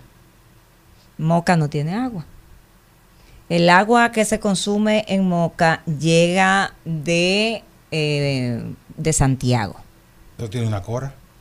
Sí, pero no llega agua, no tenemos agua, no hay suficiente agua. En, en la provincia de Espaillat hay sectores, en Moca sectores, y en las diferentes provincias, eh, parajes y distritos municipales que literalmente no reciben agua. Eh, Moca tiene un problema serio con la falta de una planta de tratamiento de aguas residuales. La planta que está ahí, eso tiene años que no funciona. Y todas las aguas negras de Moca van al río Moca. Por eso el río Moca hoy eh, no sirve para nada. Esas aguas de ese río, además de que están altamente contaminadas, está cada día languideciendo, porque además tenía, eh, ya por fin están interviniendo el vertedero, tenían, también tenía el vertedero arriba, entonces todo caía al río. Entonces, son temas que hay que tomar una decisión. Y rápido. Y Porque rápido. esos son focos de contaminación Oh, pero- que van creciendo y, y después es más difícil. Claro, el otro tema pendiente que es muy importante para el desarrollo de la provincia es el tema turístico y el ecoturismo. Nosotros tenemos en La Loma, eh, en Gaspar Hernández y en, y en Jamao, dos municipios importantes que son los que tienen toda la vocación turística para eh, desarrollarse y que esto, estos eh, beneficios pues puedan eh, beneficiar, valga la redundancia, a toda la provincia. ¿Qué se está haciendo en Gaspar Hernández con las playas que tenemos ahí, el desarrollo de infraestructura? Nada. El único hotel que operaba, que aunque dice Bahía Príncipe San Juan o Río San Juan, lo, le pusieron ese nombre por un tema de marketing, pero eh, está en Gaspar Hernández. Bueno, pues lo cerraron. ¿Y por qué? ¿Qué pasó? Lo cerraron, no, no, no tenemos muchos detalles de las razones. Ahí es donde la Policía Nacional va a poner una escuela. No sé si ustedes habían oído eso. Sí, Hacer algo similar a lo que están hablando de, de Barahona. exacto. Entonces, Infotec. Infotep. Bueno, pues una dependencia pública, no, Eh, no vocación hotelera. pero está Jamao. Jamao, hay, hay varias iniciativas interesantes de Proyectos ecoturismo. ecoturísticos. Sí, sí, y, y de turismo comunitario bien interesante, pero todavía está todo muy en cierne. Eh, bueno, vamos a ver ahora que ya eh, en la, la Cámara de Diputados, la Comisión de Turismo tiene en sus manos el info- eh, dar el informe pos- eh, positivo para eh, que sea declarada Espaillat provincia ecoturística y entonces a partir de ahí pues pueda entonces beneficiarse de todo lo que establece esa ley en cuanto a excepciones, exenciones y, e incentivos y entonces se pueda desarrollar eso de una manera más, eh, ah, ¿tú entiendes? Más macro. Pero ahí está el, el futuro de España. El futuro de España descansa en Gaspar Hernández y Jamao con el tema del turismo y en los campos con la, producción. de producción, sí. Y entonces la producción, de que Moca es el buque insignia de la producción de huevos y, y Huevo, cerdo y pollo. Y que se ha ¿Qué desarrollado mucho con la, con la venta hacia, hacia Haití. Sí, Se ha sí. desarrollado mucho en los mercados binacionales. Eh, Sí, eh, ¿Cómo está eso? la, la, el volumen de huevos que venden Haití es eh, inmenso. Estamos hablando de decenas de millones de huevos que, que se llevan al mercado haitiano. Eh, todavía siguen los productores, por ejemplo, de cerdo, siguen enfrentando problemas con que son secuelas de la fiebre porcina. Todavía eso está ahí. Eh, se, se están sufriendo las consecuencias de esta situación que azotó al país. eh, fue el año antepasado, en el 21. el 21. Así es. Eh, pero eh, no hay los suficientes incentivos eh, para que la gente se dedique a producir. Porque con la tierra, la mira, en- hay un, un pequeño eh, poblado que se llama La Isleta en Moca. Está dentro de las 10 tierras mejores del mundo. Así es, se hizo un estudio hace unos años y se estableció que de las tierras más fértiles del mundo se encontraban ahí. Entonces, eh, ahí está, porque incluso no, si, si, se de- si se desarrolla una política bien concebida y planificada para de, eh, que Moca, la tierra de Moca, produzca todo lo que esté en capacidad de producir, nosotros pudiéramos convertirnos en la región, en un país líder en, en la exportación de productos agrícolas. Porque buena la, calidad. de buena calidad. Porque la tierra de nosotros es mejor que toda, toda la de la región. Y sin embargo, tú ves que hay otros países que sus productos están mejor colocados en otras, eh, en otras eh, economías. Algunas políticas no acertadas, para, para decirlo así. Exacto. Julieta, déjame hacerte una pregunta aquí entre tú y yo, que no se entere ni Olga, ni Nelson, Ni nadie. que nos oiga. ¿Y de dónde tú vas a sacar 25, 30 millones de pesos para una campaña política eh, como diputado? Porque eso es lo que cuesta ser, ser diputado en este país. Bueno, mira, Porque yo, yo te voy a decir una cosa. Yo te voy a decir algo. una persona muy frugal. si yo tengo que pagar para conseguir el voto de la gente, yo renuncio. Yo declino. Mantienes lo que le dijiste al chofer. Sí, yo declino. ¿Por qué? Porque mira, primero no voy a hacer eso porque por principio estoy en contra de eso. Siempre he estado abogando porque hay que cambiar el ejercicio de la política. Entiendo que el, eh, los electores tienen que votarte porque tú le presentes propuestas, propuestas para su desarrollo, propuestas que impacten su eh, hábitat. Y segundo, yo no tengo dinero. Es decir, No, yo, yo te pregunto, yo toda la vida fui una servidora pública que viví de mi salario. Que vivo en mi apartamento que eh, saqué en el banco cuando todavía trabajaba en Intec y que duré 20 años pagándolo. Y ahí vivo. Entonces, eh, yo no tengo dinero. No, pues es una realidad lo que cuesta ser Eh, una diputación en este país. Yo la- una haré mi campaña con lo que me entregue el partido. Impresionante. Las cosas están cambiando. Hay mucha gente ahora que va subiendo, gente joven que, que necesita No, propuestas. está bien, Olga, eso es verdad, Olga, pero vivimos también en una realidad. La política Claro. se ha convertido en una parte de un movimiento económico y por eso todos los días se habla de cuánto cuesta. Cuando yo vi antes de ayer, en la proclama de la Junta, cuánto es el lo que se Ah, sí lo vi. Por ejemplo, en el caso de los diputados, son 60 pesos por, Por cada habitante. votante. Sí. Por los votantes, Sí, claro. los electores. En Moca nosotros tenemos 196 mil y algo de votantes. Espérate que yo sé. Esta calculadora me dice una vez. Eh, sí, déjame confirmar el dato. Algo por ahí, por ahí es que anda. 190 mil votantes. No, 196 y algo. Bueno, más o menos. Tú lo multiplicas por 60. 60 pesos Por por, 60 pesos. 11 millones 760 Ah, mil más pesos. o menos, exacto. Exacto. Eso es, eso es lo. Eso es lo permitido por la legal, ley. Eso es lo legal. En una Sí. pre-campaña. Sí, En eso teoría, en teoría. En te- teoría. Te digo una cosa. Em, eso es algo eh, monstruoso eh, y la verdad, mira, te digo, la gente es verdad, la gente ya se acostumbró, tú llegas a los sitios eh, y lo primero que anda buscando a ver qué tú le puedes dar. ¿Qué se le pega? Pero a la gente también tú la vas eh, educando. Mira, te voy a poner el ejemplo de Ahí José no- Rafael ahí Vargas. no hay vida, dicen. Mira, te voy a poner el ejemplo de José Rafael Vargas. Eh, José Rafael Vargas, nadie se le acerca para pedirle. Sin embargo, José Rafael Vargas, hoy el pueblo lo pide, lo pide, lo aclama.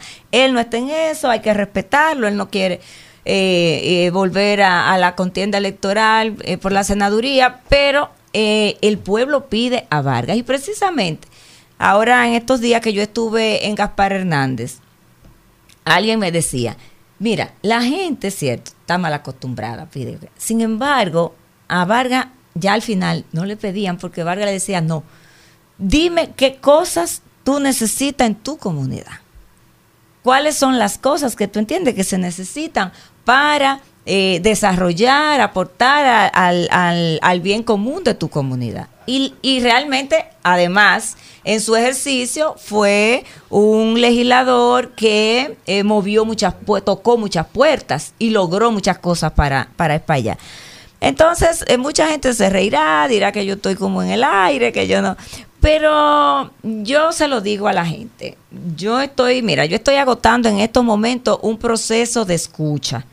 Yo estoy reuniéndome con las juntas de vecinos, con los sectores productivos, con los sectores empresarial, comercial, profesionales, también por supuesto con los compañeros para escuchar eh, eh, su, su visión de con las iglesias. Yo estoy en ese proceso para escucharlo y ver cuáles son las problemáticas que les aqueja, qué es lo que ellos aspiran, qué necesitan, para yo sentarme y preparar una propuesta para Espaillat, una propuesta congresual para Espaillat. Y en base a eso es que los espallatenses me tendrán que votar. En base a eso, porque eso es lo que yo voy a presentar. Fuera de Varguitas, entonces, ¿quién estaría aspirando a la senaduría, a la candidatura a senador por, por la Fuerza del Pueblo? Bueno, el partido se reservó la senaduría. ¿Y quiénes son los...? Eh, eh, actualmente, sí, actualmente tenemos un precandidato, el ingeniero Aníbal Rodríguez, un exitoso eh, empresario de la ingeniería. sí, sí, conocido. Sí, y eh, bueno, él se ha presentado, hasta ahora es el único que se ha presentado. Y, y el, y el impacto del candidato, en el- del candidato, no del senador, tomando en cuenta que es sen- senador oficialista, o sea, no ha tenido, sin que se compare con José Rafael, pero por lo menos una, ¿cuál es su, su aporte? ¿Cuál ha sido su aporte al desarrollo de Moca? De Espaillat. Porque por lo menos eh, José Rafael tenía una virtud, que era no de los muchos, no de los muchos, que hacía vida en su comunidad. Exacto. José Rafael estaba aquí y se iba todos los fines de semana, iba allá a su casa y vivía en su casa y estaba con, su, con la gente, con su familia. Y eso se le reconocía a él como una, una virtud. Estaba ahí con su gente. Sí, que una de las quejas que yo he podido eh, conocer de la población, que dice, bueno, es que vienen y después se van, después que ganan se van, entonces a quién no tenemos, a quién hablar, a quién buscar. Eh, José Rafael, por ejemplo, creó, eh, fundó, abrió, aperturó una eh, oficina senatorial en Moca, pero también abrió una oficina senatorial en Gaspar Hernández, porque tú sabes que, que Gaspar Hernández y Jamao y esa zona de la Loma siempre ha estado por la misma eh, ubicación geográfica, un poco Como como, alejado, que han sí. estado alejados ambos. Y, y es más, mucha gente no sabe que Gaspar Hernández ni, ni Y- Cab- Cabrera también. No, no. no. Gaspar Hernández. Gaspar Hernández con sus distritos, eh, que son varios, y, que- que y no- Jamao. Sí, que no. que- que Pero llega, por ejemplo, yo estuve este fin de semana en Villamagante, por ejemplo. Y Cayetano es, es otro municipio, sí, pero ese está abajo. Cayetano. Guaná- Guanábana. Guanábano. Y ese, ese distrito municipal que pertenece a Gaspar Hernández hace frontera con Río San Juan. Bellísimo. No, y ahí Sí. se ve muy distante realmente. Sí. Geográficamente muy distante. del senador actual. Entonces, bueno, Él ya va para allá, no te apures. mira, comparar, compararlo con José Rafael Vargas, yo pienso que uno sería tampoco injusto. Primero porque José Rafael Vargas fue eh, dos veces senador, ya dejó una impronta, un legado. El actual senador de nuestra provincia, el señor Carlos, Carlos Gómez, apenas tiene, va a tener tres años de gestión. Eh, son dos visiones totalmente diferentes, porque Vargas fue un gestor social. Que es, Es un lo, servidor público. que es lo que a mí me, me, me, me seduce. Un gestor social. Eh, y no todo el mundo tiene esa visión de la política. Y Vargas la tenía. Entonces, eh, bueno, y Carlos Gómez eh, tiene otra visión. Él, digamos que hace lo que hacen todos los eh, políticos tradicionales. El Día de la Madre va y hace varias actividades. El día de Navidad. El Y día- dan moquitero y gato, ¿no? Sí, bueno, él tuvo ahora eh, una participación activa, eh, trató de, de impulsar y de hecho lo logró, eh, un- el proyecto de, de ley de, de declarar a, a Espaillat eh, eh, provincia ecoturística, él pues encontró ese proyecto ahí que ya que José Rafael Vargas pues había sometido hace mucho tiempo y que no sé, por diferentes razones se caía en la Cámara de Diputados. Bueno, pero él lo asumió y lo logró presentar y, se aprobó. Oh. Bueno, Un legado, bueno. Julieta, te queremos en Moca. Ahí estaremos Ahí con estaremos. el favor del Sí, pueblo y de Dios. Te queremos.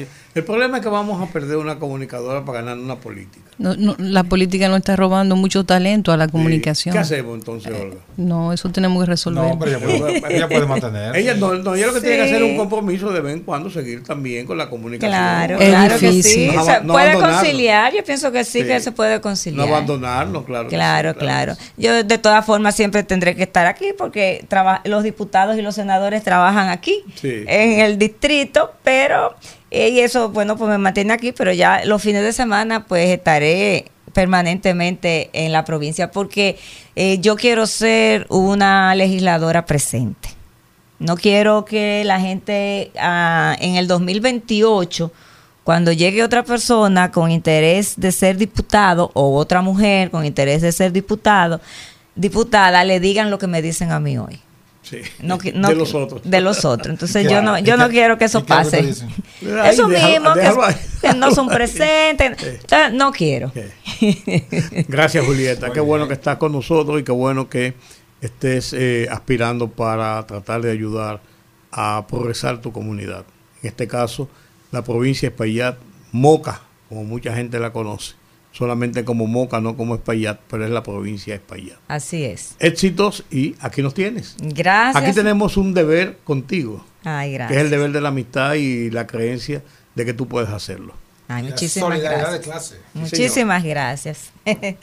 Hora de la pausa, señores. A la vuelta vamos a conversar con el público, eh, con nuestra gente. O sea, ¿qué piensa de las cosas que están pasando en este país? ¿Cuáles son sus quejas? ¿Cuáles son las cosas que ellos entienden que son las soluciones? Vamos a la pausa. El rumbo de la tarde.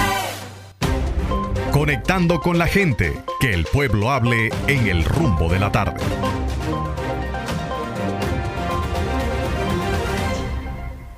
Bueno, y aquí estamos ahora sí, vamos a hablar con todos ustedes, vamos a escuchar sus opiniones. Vamos a dar los números de teléfonos de cabina 809-682-9850, 809-682-9850 y 1833-380-0062 para comunicarse con nosotros aquí en cabina. Hable ahora o calle para siempre. Poderosos, antes de comenzar con las llamadas, yo quisiera referirme a un temita. Cójalo, arranque. Sí, miren, eh, alguien me llamó para hacer una denuncia respecto de la condición en la que se encuentran las instalaciones de la Federación Dominicana de Béisbol. ¿De béisbol profesional o de amateur? De la Federación Ah, de la Federación, Béisbol, amateur, sí. Usted sabe que está por aquí atrás, por, ¿cómo se llama eso? Por ahí, eh, eh, como llegando a Villa Consuelo, donde está el play de la, nor- de la normal. Sí. Esa es la sede ahí. Y realmente yo me, me dieron la denuncia y me dediqué a, ir, me fui allá a ver si realmente era como esa persona me estaba diciendo. Eh, mi cha- Michael Monegro fue conmigo, eh, entramos, vimos la situación que había allí y la verdad es que a mí realmente me llamó la atención y me dio pena ajena que un país como República Dominicana, que prácticamente el deporte rey y el béisbol es una especie de, de vamos a decirlo de esa forma, de marca país, pues resulta que las condiciones en las que se encuentra estas instalaciones realmente eh, son penosas. Eso parece como que está completamente abandonado. Miren, el deporte, el béisbol, genera 400 millones de dólares a la República Dominicana cada año. Es un dato que fue ofrecido en una actividad por el propio presidente Luis Abinader. Y si bien es cierto que en los últimos años ha habido recortes al presupuesto del Ministerio de Deporte, la verdad es que en el caso específico del deporte, si uno tiene en consideración que hay una especie de alrededor de 30 academias de béisbol que operan en República Dominicana y que hay toda una plataforma en donde miles de jóvenes cada año se acercan a estas academias y todos conocemos también el tema de estas personas, estos intermediarios que se dedican a invertir en esos chicos que ven esos prospectos y que muchas veces le compran a futuro la carrera a los padres por muy poco dinero Los engañan. literalmente los engañan. Yo siento que en un país como el nuestro, que nos ha dado tanta gloria el béisbol, que tenemos tantos embajadores a través del béisbol en, en las grandes ligas, que hemos sido considerados como el país con el mejor desempeño en este deporte. Yo siento que actualmente, y creo que no solo actualmente, creo que históricamente no ha habido nunca una planificación en torno a ese tema. Yo creo que si uno considera que tenemos una industria de millones de dólares al año, tenemos por otro lado el tema de la marca país, pero tenemos esta crisis que tiene que ver directamente con los miles de niños que cada año están trabajando con estos, estos intermediarios y que esta crisis al mismo tiempo se ramifica con la situación de que muchos de ellos comienzan a inyectarle sustancias que no se deben inyectar a niños y adolescentes y que ya hemos visto antecedentes de niños que terminan prácticamente al borde de la muerte porque están siendo inyectados con anabólicos y con otras sustancias para desarrollar el físico. Entonces yo siento que en un tema tan específico como el béisbol, el Ministerio de, de Deportes y el gobierno deberían actuar. Yo vi unas declaraciones de Benny Metz, que es un viceministro que está relacionado precisamente con el tema de deportes, una figura que todos conocemos del área del deporte, pero que también está trabajando desde el oficialismo. Y él hablaba sobre este tema. Se habló incluso con la Procuraduría para tratar el tema de lo que pasa con estos entrenadores y estos preparadores y el tema de los niños que están pues buscando una oportunidad en academias para ser firmados. Es un tema que se ramifica hacia muchas áreas y que yo entiendo que junto también con estas organizaciones como las federaciones que históricamente reciben presupuestos que lo que dan es risa y, y pena al mismo tiempo, que son presupuestos que no dan para establecer políticas y para desarrollar programas, pues yo creo que se le debe prestar atención primero por lo que implica el deporte, el béisbol específicamente para la República Dominicana en ganancias, por la gran cantidad de personas que se desarrollan en ese, en ese deporte, pero sobre todo porque yo siento que uno de, las, de los elementos para intervenir el tema de la delincuencia está directamente vinculado con el desarrollo de programas deportivos en los barrios y sectores marginados. Eso es así. Eso es Tenemos, así. tenemos una llamadita poderosos. Buenas, rumbo de la tarde. Hola. Adelante. Valentín Tavares. Adelante, Valentín. Lo escuchamos. Se oye mal, Valentín. Y ahí se escucha. Acércate más al, al teléfono. Sí. Y ahí es que voy pasando por el túnelcito de aquí. de- Ok, se oye mejor. Adelante. Ok. Quiero enviarle un saludo a Jacqueline, mi hermana y amiga. Sí, Bueno, esta es mi hermana y la estimo mucho y la quiero mucho. yo hablé con ella hace un ratito. Una buena interactiva. Es Valentín, el amigo de ayer que Sí, sí, sí, claro. Me- miren, señores, yo quiero referirme a guerra y ustedes saben que yo también estoy transitando por una candidatura a diputado por la circunscripción 3 y me Sí. toca guerra. Mire, Olga, en guerra los derechos a las mujeres de guerra están siendo vulnerados.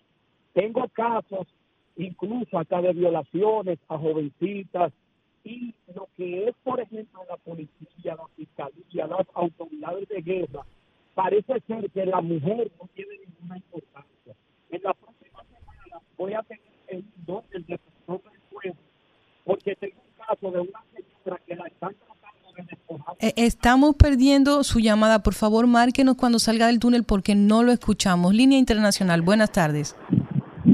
Saludos familia de Puerto Rico. Hey, Aníbal, ¿qué hay? Bienvenido, Aníbal. Y voy a molestar. Estamos, vi- estamos, vivamos aquí con un poquito de frío. Frío. Tú eres malo, Aníbal. El frío de horno de pizza. Eh, eh, ya, ya mismo, ya mismo entre la, la comunidad gay y el COVID, uno no sabe qué, cuánto, cuántas letras hay que ponerle después. Ah, Mira, Sáquele el guante, lo dos que cositas. Lo primero, yo primero, ya se está acercando la- las elecciones y ya mismo empieza uno a drenar veneno por, por las redes y por los fake news y esas cosas. Entonces, con este lío de, de la auditoría, me gustaría como que por fin, o, o si hiciera una investigación a, a fondo, y alguien me dijera, o, o- o que aclararan, y es que hubo irregularidad en, en la forma de hacer los procesos, o es que en verdad hubo corrupción, porque veo, veo la- la- la- los dos discursos por, por varios bandos, y en verdad uno termina confundido, sabe Sí. que las elecciones. Entonces, ¿Qué fue lo que pasó? ¿Y- y ¿Se robó dinero o simplemente se alteró el proceso? Y por otro lado, poderoso, ustedes que tienen tanta gente inteligente allá, me gustaría que me, me aclararan algo. Y es con esto de la muerte de, de Jovenel Moy en Haití. Veo que quien está haciendo algo y metiendo gente presa es Estados Unidos. Entonces me gustaría saber por qué es Estados Unidos quien está pidiendo gente en extradición, se metiéndola en Estados Unidos, cuando lo debería ser o Colombia o Haití. A ver si alguien alguien me puede contestar esa, esa interrogante. Muy buena pregunta. Eh, vamos a seguir escuchando y cuando no hayan llamado vamos a responderle a Aníbal. Buenas, rumbo de la tarde. buenas tardes, bendiciones para todos. Gracias, adelante. Igual.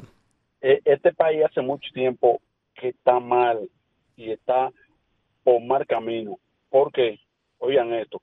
Aquí hay generales y coronel que en toma de posesión o ascenso cogen traje alquilado o prestado y de repente lo ponen jefe de la policía y aquí nadie le pone atención a eso. Después salen con más dinero hasta que, que Kuwait y España juntos y, los mismos dominicanos. Y aquí nadie habla de eso. Entonces, en estos días, dos policías, porque creo que como quiera tan mal, porque eso es robo, se robaron creo que en un allanamiento 100 o 200 mil pesos. A eso lo cancelan y lo meten preso. Aquí tiene que ser o todo toro o todo vaca, o este país se va a joder y va a seguir jodido.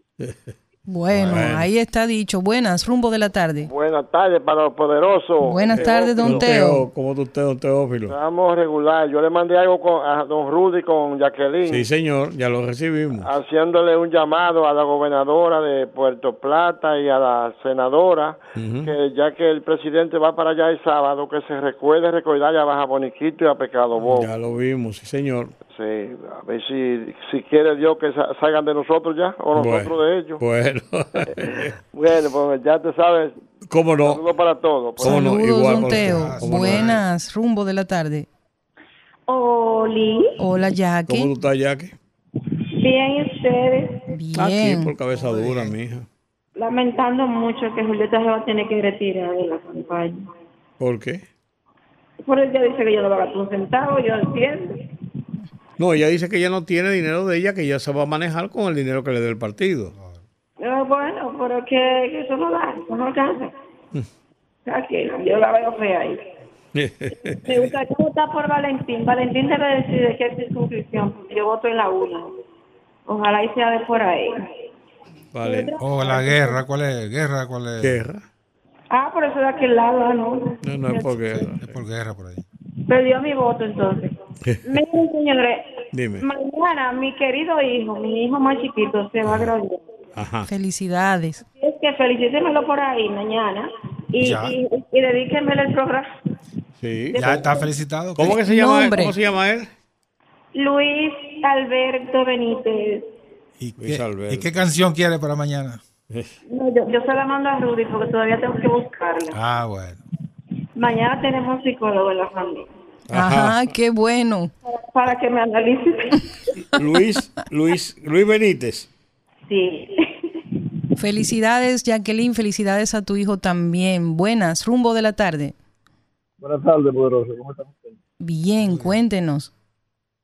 Ok, la- el motivo de mi llamada, de poder saludarlos a ustedes y mi inquietud grandemente, es para hacer un llamado eh, específicamente a la gestión que está dirigiendo el Metro de Santo Domingo. Sí. Yo soy un usuario, un usuario permanente desde el inicio hasta hoy del usuario del metro. Y déjeme decirle que nunca, absolutamente nunca, había visto un detrimento de una institución que lleve el colapso de un servicio tan prioritario como es el metro de Santo Domingo. Yo no sé si es el, el gerente que no tiene capacidad para mantener la dinámica que se mantenía anteriormente. Y no me refiero específicamente a una gestión de un gobierno específico, sino a la gestión de un, de un ministro o de un gerente que debe entender que ese metro de Santo Domingo es tan importante, yo diría más importante que todos los transportes externos que existen. ¿Por qué? Porque ese es el que nos da los servicios constantemente. Y tú sabes cuánto yo he tenido que esperar últimamente para abordar un metro, hasta 40 minutos de, de tiempo en tiempo, y eso es mucho. Y la mayoría de, y la mayoría de las estaciones toda destruida, uno no encuentra una escalera para bajar, no encuentra un esto para allí, toda sucia, que se ponga a poner atención, entonces se burla. Es una sonrisa como maquiavélica cuando él eh, hace la exposición de que los empleados que estaban haciendo las movilizaciones se cancelaron ellos porque duraron tres días ¿eh? Sin asistir. Entonces él, él lo dice de manera burlo- burlona, cuando debería ser una preocupación de un gerente de esa naturaleza, de que un transporte, de que un servicio como es el metro del Santo Domingo caiga en esa crisis. Eso es todo. Muchas gracias. De verdad que sí, buenas, rumbo de la tarde. Sí, buena. Le hablo de aquí de los Alcarrizos, Ramón. Adelante.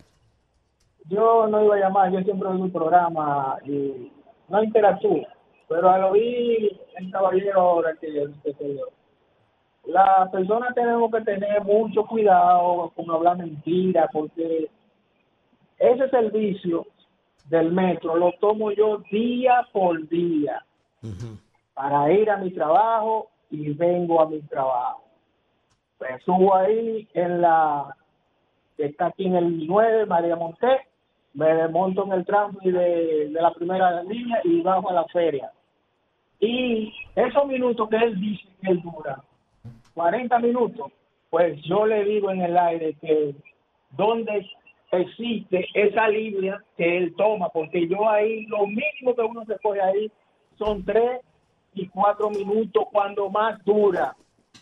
Entonces, para hablar mentira y comer pescado, tenemos que tener mucho cuidado porque no es él solo que, que utiliza ese servicio de transporte, ese medio de transporte. Es cuánto. Muchas gracias. Gracias. A Aníbal, no se me olvida la pregunta, Aníbal. Eh, lo que sucede es que estos cuatro apresados en Estados Unidos se, se les considera como los autores intelectuales, ya que, eh, como lo dijo el fiscal cuando se anunció el, el apresamiento, creo que son cuatro, eh, los cuatro están vinculados al área, eh, son empresarios diferentes lugares de Estados Unidos fueron los que financiaron esa operación en donde finalmente se asesinó al presidente Moïse y como la línea de investigación llegó hasta ese punto en donde pudieron determinar que habían personas financiando en el territorio de Estados Unidos, pues se procedió legalmente desde Estados Unidos. Y además que ellos son ciudadanos de los Estados Unidos. Exactamente. Esa es el, el- el- la razón por la cual en Estados Unidos, ya que es una, un sistema de justicia mucho más avanzado que el de otros países, pues ellos pudieron determinar a través de sus investigaciones que habían vínculos en Hacerle un juicio y condenarlos. Así es. Y en el caso de Colombia, bueno, Colombia coopera con tanto con la justicia de los Estados Unidos como la de Haití para que se procese a los colombianos que, que participaron en, esa, en Así ese es. magnicidio. Esto es una operación conjunta entre Sí. varios países y eh, claro está, el, el país con una mayor facilidad para ejecutar este tipo de procesos, pues al parecer es Estados Unidos y ha tenido resultados primero. Y como tú dices, Nelson, porque son ciudadanos americanos. Así es. Bueno, se acabó lo que daban poderosos Bueno, pues ¿Cómo que se acabó hasta lo que mañana. o información y, y- y- Ah, y buen análisis aquí en el rumbo de la tarde. A ustedes, amigos, muchísimas gracias por habernos acompañado en esta tarde. Recuerden que tienen una cita mañana aquí. Mañana viernes de Viernes Bellonera. de Bellonera. No se lo pueden perder. Muchísimas gracias por el placer de su compañía. Se despiden don Rudy González, Nelson Encarnación y Olga Almanzar. Y doña Olga Almanzar, Hasta mañana. Buenas noches. Rumba 98.5, una emisora RCC Media.